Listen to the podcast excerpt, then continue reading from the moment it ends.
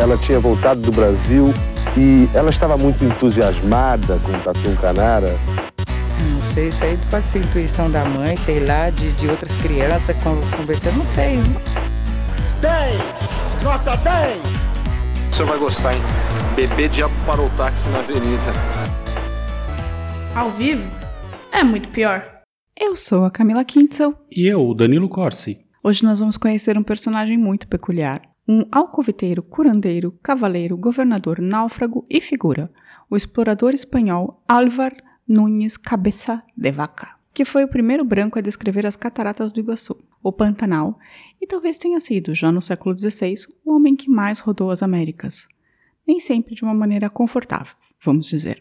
Mas antes, vamos ouvir a mensagem dos nossos patrocinadores. Primeiro, siteguy.dev, a empresa lindinha que cuida do nosso site e de mais um monte de sites bacanas por aí. Então, se você quiser tirar aquele seu projeto do papel e começar a ter presença digital de verdade, está na hora de conhecer o pessoal do site Guy.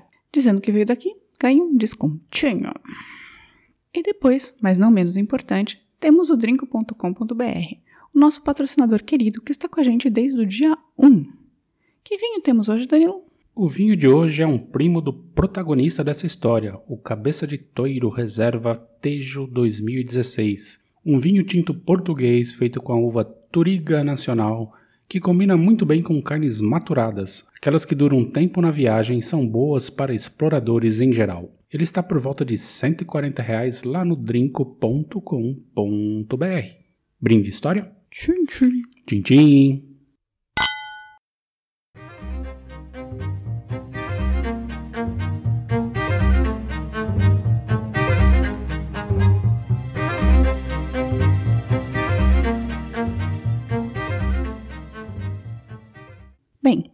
Começar, Álvar Núñez Cabeça de Vaca nasceu em Jerez de la Frontera, na Espanha, em algum momento entre 1488 e 1492, que não é que a curácia fosse boa nos séculos XV e XVI, né, com relação a datas. Sua família era nobre, mas do tipo meio pobreta, aqueles nobres de segunda classe, sabe?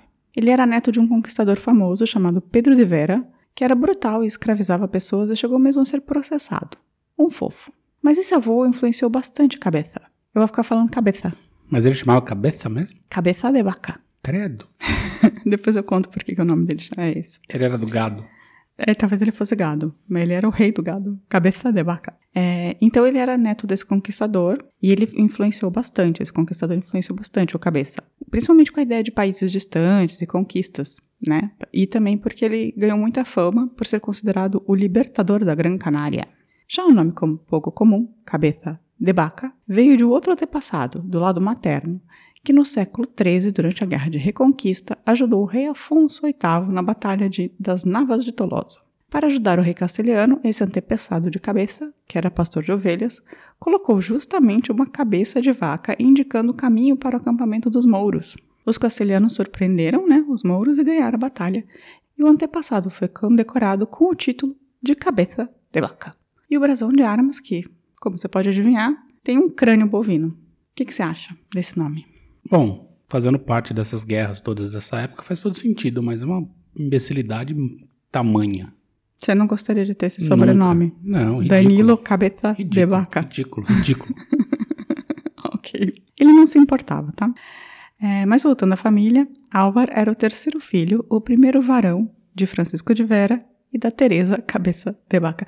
Eu acho muito pior para a mulher, Teresa Cabeça de Vaca. Ah, mas nessa época aí acho que não tinha essa conotação. É, mas é ruim. Bem, como apesar de ser o primogênito homem de sua, é, sua família não tinha tantas posses, Álvar, com 15 anos, vai servir ao Duque de Medina e Sidônia como cavaleiro. Ele luta na Itália e também com os franceses e se sai muito bem, ainda adolescente. Então ele vai ser camareiro do Duque Alonso Pérez de Guzmão, que era casado justamente com a Ana de Aragão. Aqui talvez venha a primeira aparição de Cabeça de Vaca na história oficial, depois da militar, é claro, dessa vez como fofoqueiro ou, no clássico, alcoviteiro. Acontece que Ana estava reclamando que não havia como o Duque consumar o casamento e pediu a anulação por ele ser um mentecapto e impotente. Você já pensou nisso? Não, nunca pensei nisso. tipo, você falou que era anulação do casamento por meu marido ser um mentecapto. Ah, nessa época aí os caras, quando não tava afim, faziam o que queria. Então aí apareceu o seu cabeça de vaca para informar que o duque, na verdade, abre aspas, tinha seu membro tão fechado e sujo que não parecia ter tido parte com mulher. Mano, parece que a Tinha aquela doença lá, câncer, né? nobreza não era chegada na lavagem de pinto. Ah, isso até hoje rola, né? Tá vendo? Olha só quando começou. É, mas a sua vida, eu coloquei isso só porque é uma coisa divertida, mas a vida não ia ser só de alcoviteiro, né? O senhor Cabeça de Vaca ainda viveria muitas aventuras. Depois desse momento como pajem, ele voltou às batalhas, saindo-se bem contra os comuneiros, não confundir com os comunistas.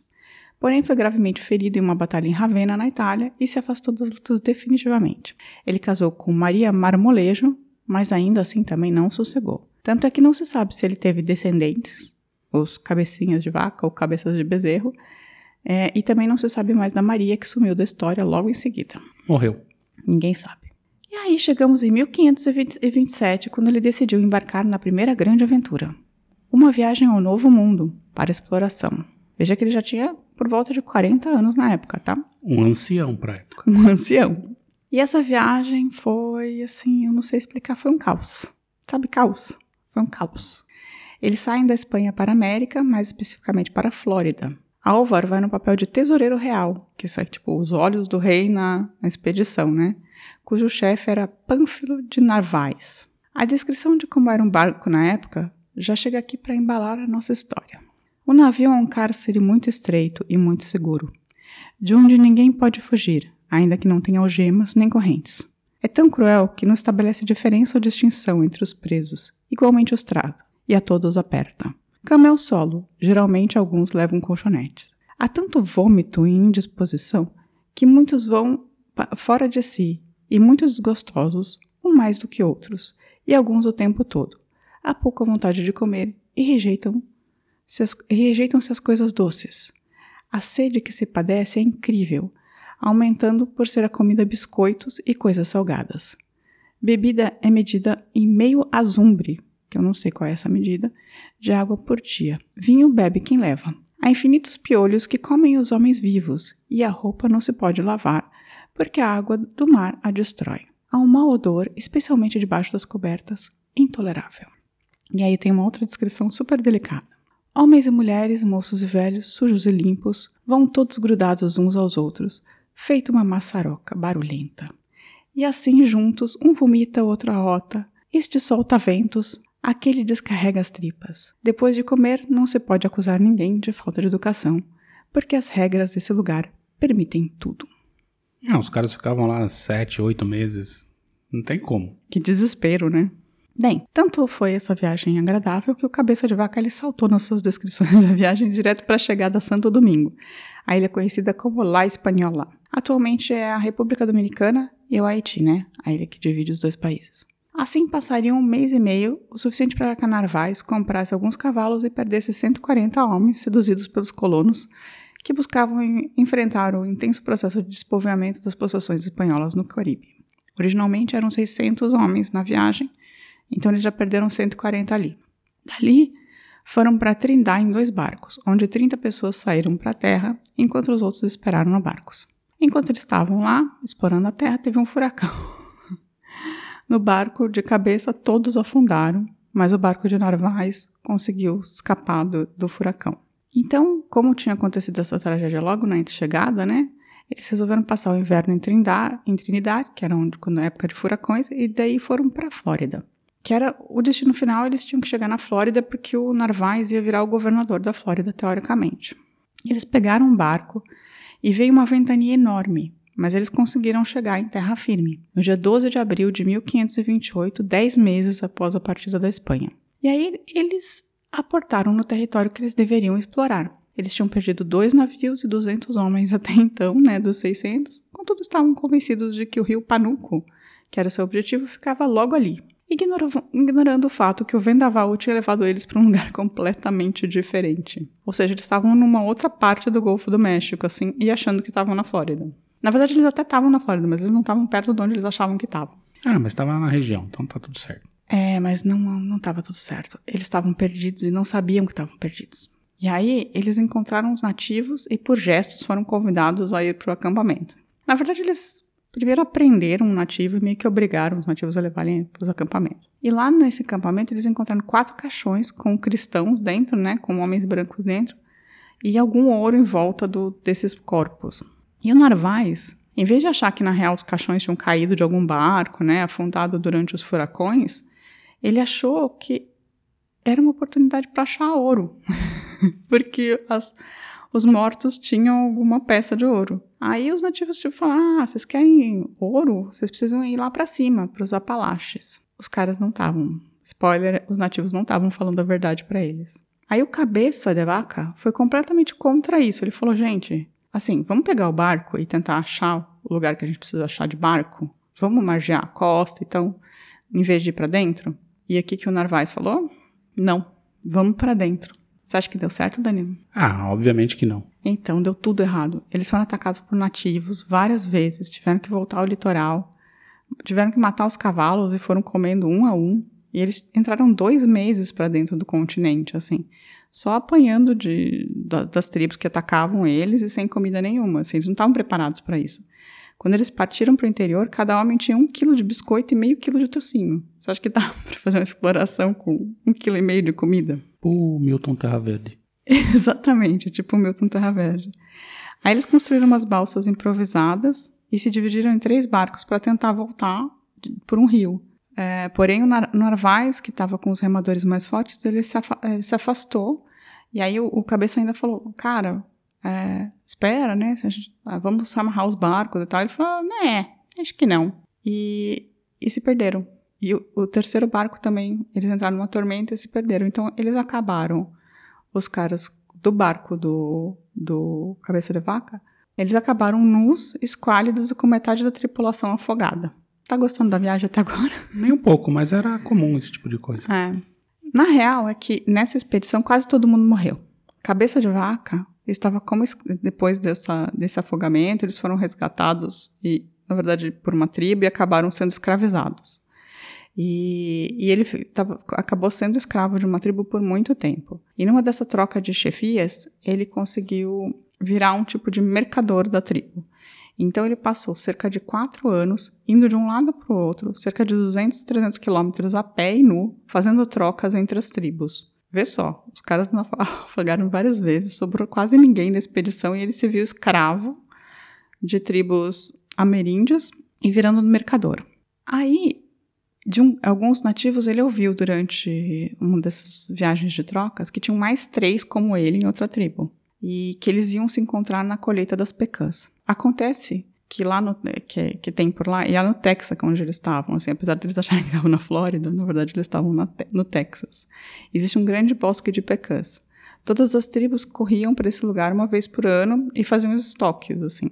E aí, quando o cabeça vai com a tribo que ele tá como escravo é, fazer a colheita de pecan, ele encontra o Andrés Dorantes e logo em seguida o Alonso de Castillo e o Estebanico, que estavam no mesmo barco que ele. O Estebanico, ele era um escravo marroquino, um escravo do Alonso de Castillo. E continuava sendo escravo do Alonso de Castillo, mas o Alonso de Castillo também estava escravizado, então ele era escravo do escravo. Junto, eles combinam de fugir pra, na próxima colheita das pecãs, que ia ser dali um ano. Então eles se encontram e falam: Amigos, daqui um ano a gente foge, tá bom? Aí um ano se passa e eles se encontram para fuga.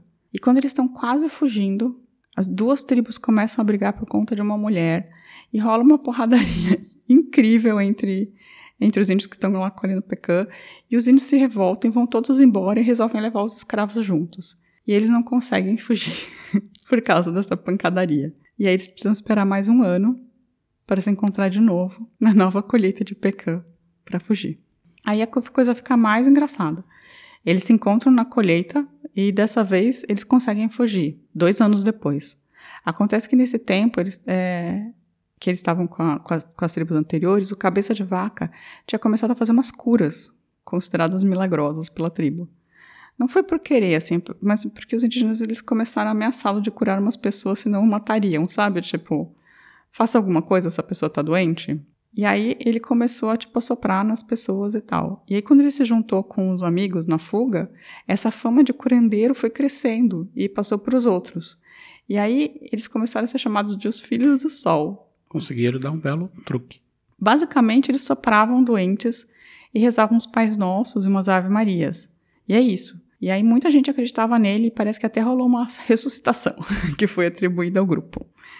E virou uma loucura. Os índios de uma tribo levavam eles até a próxima tribo, e aí essa tribo saqueava a tribo que eles deixavam os curandeiros e, e voltava para sua casa. E aí essa tribo que era anfitriã provia comida para os quatro, em, em especial milho e, milho e carne de veada, e depois é, a que saqueava também dava presentes.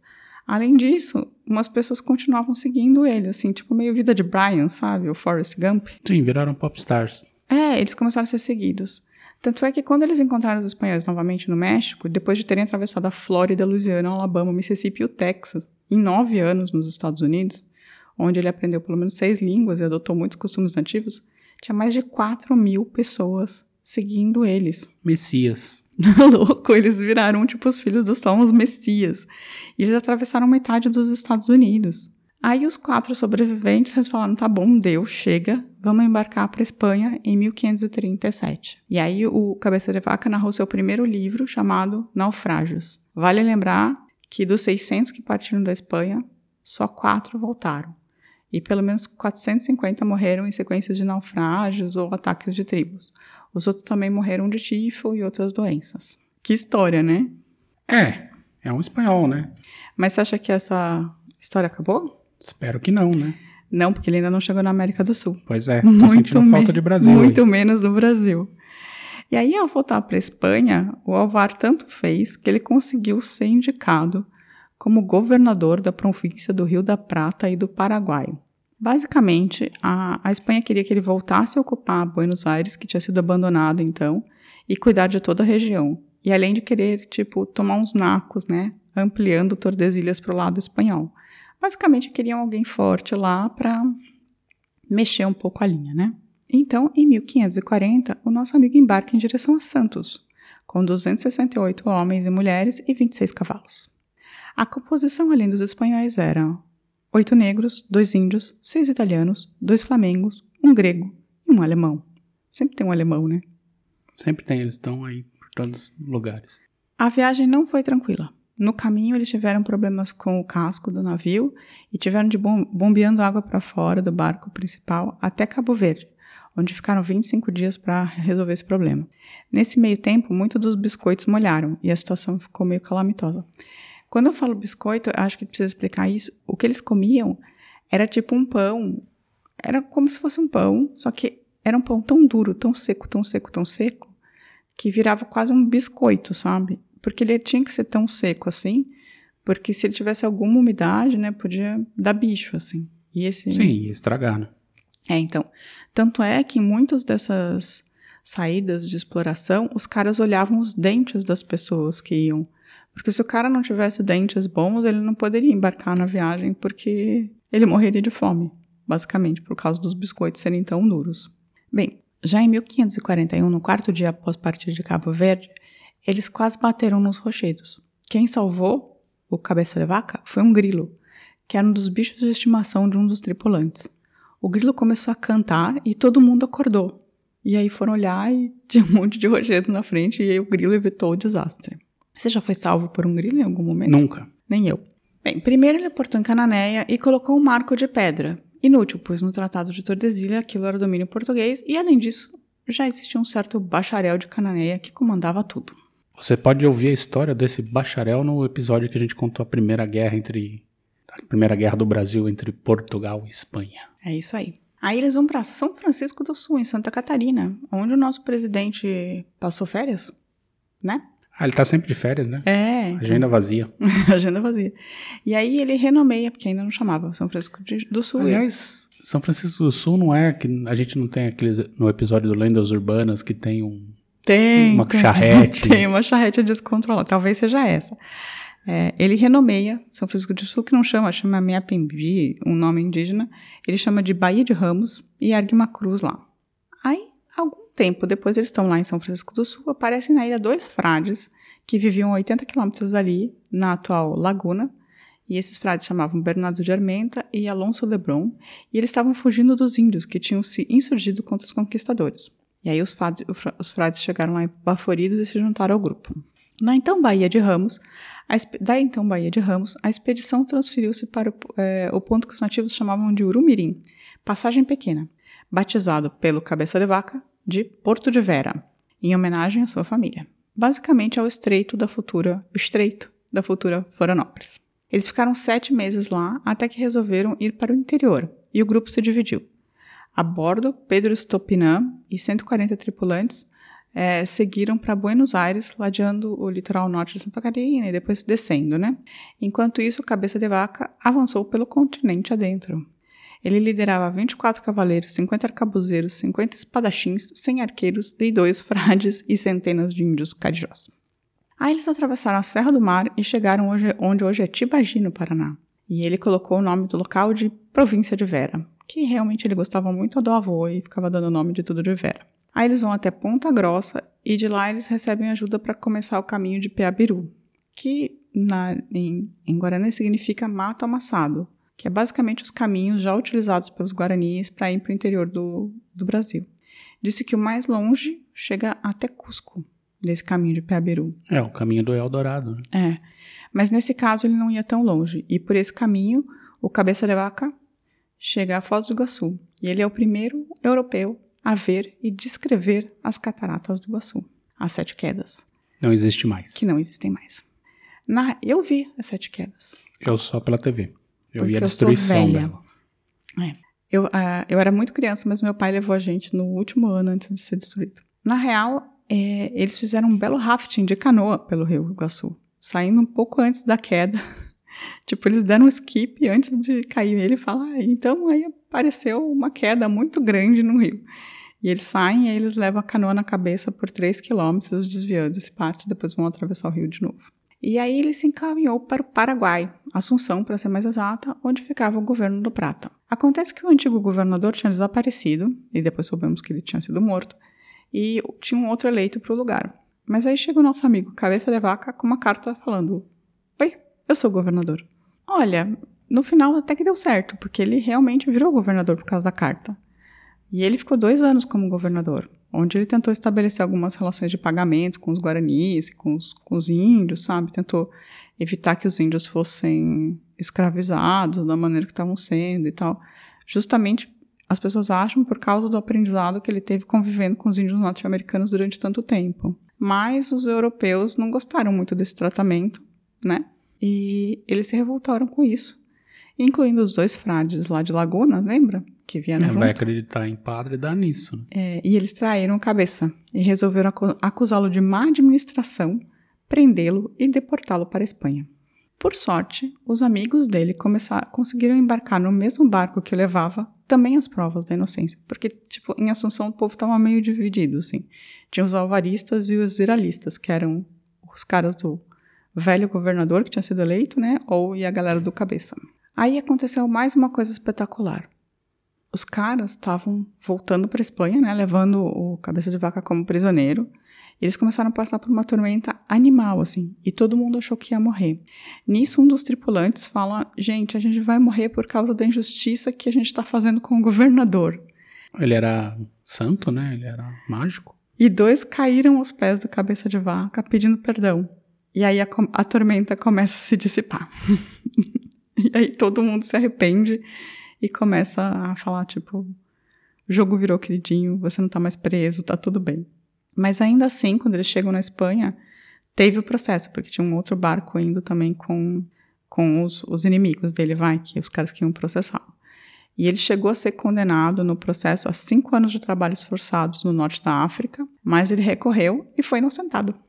Viu só como. Justiça funciona às vezes, né? Justiça. E no fim, o Cabeça morreu aos 70 anos, que é um idoso, assim, muito idoso para a época, né?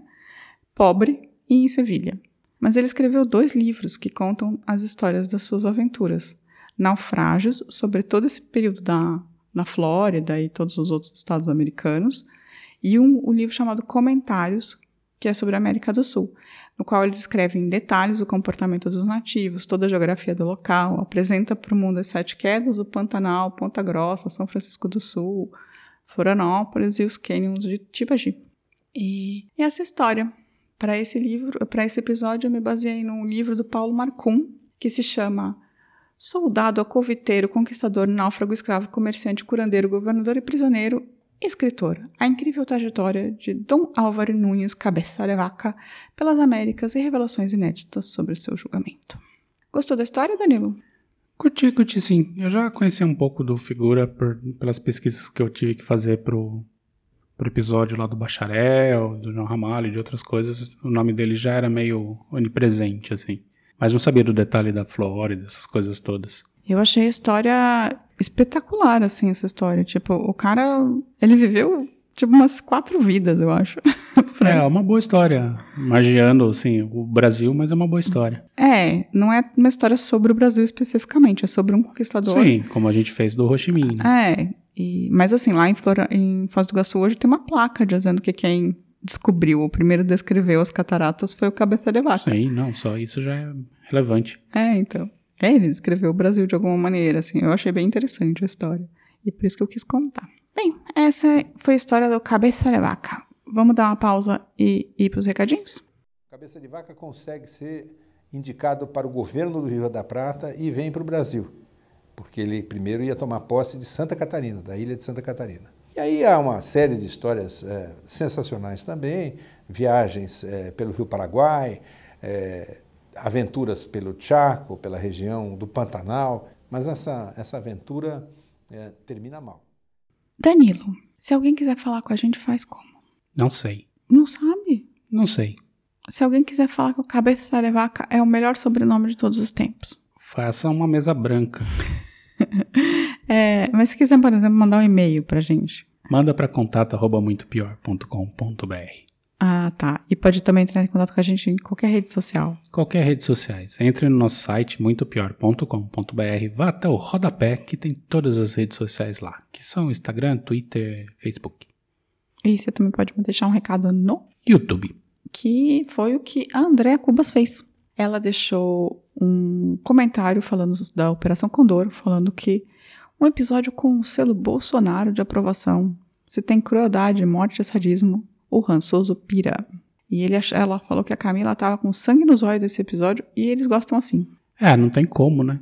Não tá É. com sangue nos olhos no episódio desse. Mas é assim, eu imagino que essa seita narística aí adora a Operação Condor.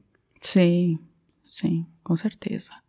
E o Paulo Alves falou, agradeceu pra gente ter lido o comentário e ele falou que realmente ele tem conhecidos que ele estaria na lista do, da Operação Condor, porque ele tem uns conhecidos que não gostam muito da posição política dele. Pois é, né?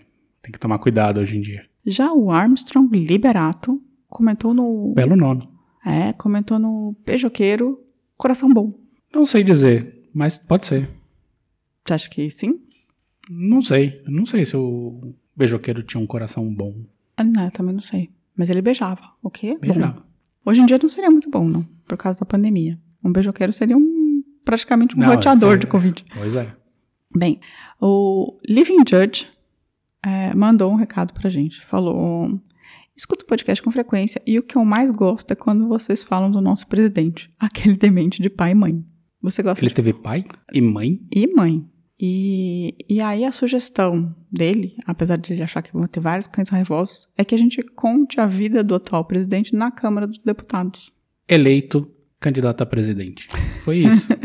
Acabei de contar a história dele, né? Ele falou que vai ser difícil tirar mais de 10 minutos, mas você, você resolveu em 30 segundos esse episódio? Pois é, aquele momento, silêncio, eleito deputado. Participou Claro do impeachment, louvando o torturador. Não, ele também colocou. Teve aquele negócio do, do remédio que não funcionava pra câncer. ah, isso também. aí, isso aí nem foi ele que fez. Deve ter sido assessora, nem qualquer coisa. Ele não fez nada disso. Então tá. E a, a Carol Sala falou que a gente mencionou nos recados sobre o dono da TAM. E ela pensou também a gente falar sobre o cara que passou por dono da Gol. Pois é, né? Tem até um filme, eu acho. Eu né? acho que tem, tem Né, um com o filme. Celton Mello, né? Tudo é com o Celton Mello. Eu não sei Se se não é for com Celton Wagner. Não, pode ser com. Se for, se for, pode ser com o, o Forrest Gump lá, que fez todos os filmes também. Que fez o Sim. Náufrago. Tom Hanks. Ou eles acabam virando aquele, Stefano Essessian, né? Sempre. Socorro, pelo amor de Deus. Fulvio Stefanini. Nossa, Danilo, você foi para os anos 80 com, com alegria. Com né? gosto. Com gosto. Então, a gente pode fazer sobre. Ela falou sobre fazer sobre estelionatários. Tem um na presidência aí, né? Tem, tem estelionatário é que não falta no Brasil. Opa, nossa senhora. Mas tá aqui anotado. O, o Fábio Christian agradeceu o livro. Enviado. Check it. E, e ele falou que a gente. Ele curte muito mais a humildade e simplicidade. Sou muito humilde. Você, no entanto. Sou humilde. Você Agora, não. eu sou soberba. Camila. Pois a, é. a soberba. Mas eu sou simples. É soberba. Camila, a soberba. Vou até falar com sotaque, soberba. Se- Será que carioca é soberba? Faço ideia. Nossa, que feio. É, e eu também preciso dizer que Giancarlo foi promovido. Parabéns, Giancarlo. Giancarlo agora é chefe, é boss, é capo. Giancarlo. Subiu de nível. Subiu de nível. Parabéns, Giancarlo. E eu gostei muito do. Ele mandou um, um link de um vídeo muito bacana com o texto da Clarice. Muito bacana. E eu tô aqui também para fazer uma denúncia e perguntar: cadê o Mar? Cadê ele? Cadê Mar? Pescando. Ainda? Sempre. Com a lata? Aí eu já não sei. Má, volta aí, viu? E é isso, esses são os recados da semana. Tem mais algum? Não. Hoje era sua função. Então tá. Gente, tenha uma boa semana, tá? Semana que vem estaremos de volta. Um beijo. Tchau, tchau. Tchau. A vida é muito pior. Esse episódio é um oferecimento de trinco.com.br e siteguy.dev.